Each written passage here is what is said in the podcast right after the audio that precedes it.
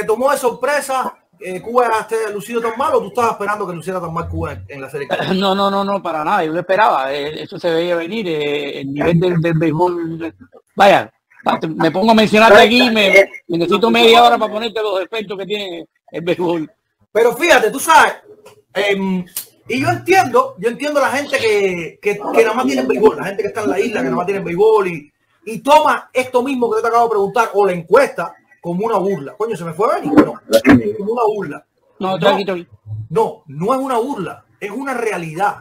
Que de alguna manera Fíjate, entró Benny, entró Miguel. Estoy seguro que si entran 10 o 12 más, casi todo el mundo va a venir por el mismo canal. Que de alguna manera estoy tratando de probar que no es una burla, sino una realidad para todo el que ha visto otro tipo de pelota y se enfrenta a esto. Por cierto, iba a ser un tema pronto que vamos a estar discutiendo por acá.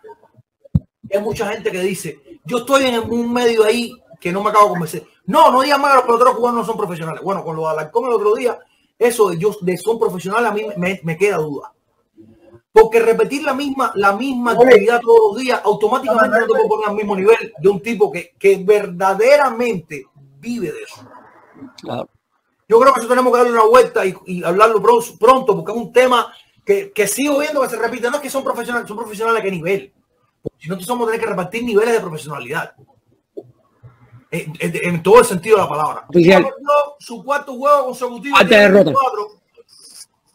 Tiene un y cuatro, está cuesta arriba. Yo no creo que esté, no creo que esté despachado porque son muchos equipos, pero está cuesta arriba que Cuba se puede meter.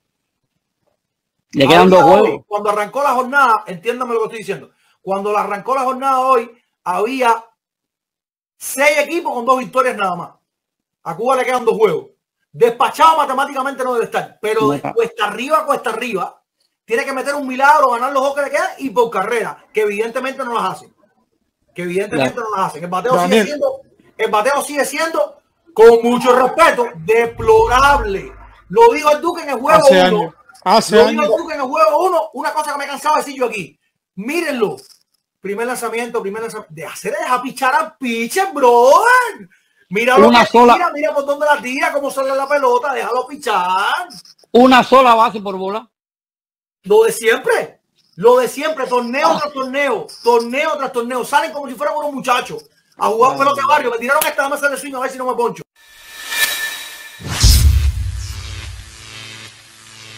Perder con los Yankees era peor todavía, con los americanos. ¡Ah! Tú estás loco. Con los americanos perder era horrible. Y ahora yo no me acuerdo la última vez que Cuba ganó un evento internacional. Yo no me acuerdo.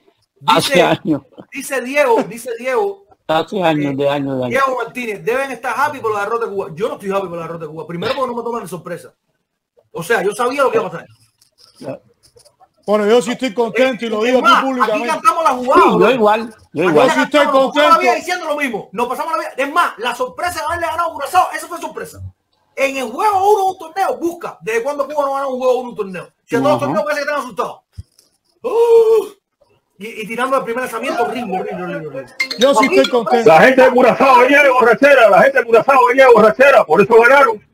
¿Cuál es, la, ¿Cuál es la alegría si en realidad llevan años perdiendo? o sea, la primera vez que, conseguimos, coño, mira, finalmente se le cayó la careta a esa federación, que es un descaro, que los primeros mundos, Mateo, es decir, a, en ese momento puede ser que haya tenido alegría. Ahora, ahora lo está avergonzado.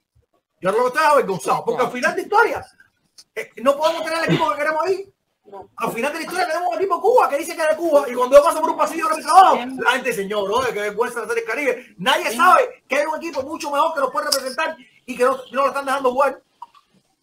No, no, y, Daniel, y el lavado. Yo tengo vergüenza con, la derrota de Cuba. Si tú tienes sorpresa, bueno, ya tú, Diego. Yo tengo vergüenza con la derrota de Cuba. Me da vergüenza en realidad.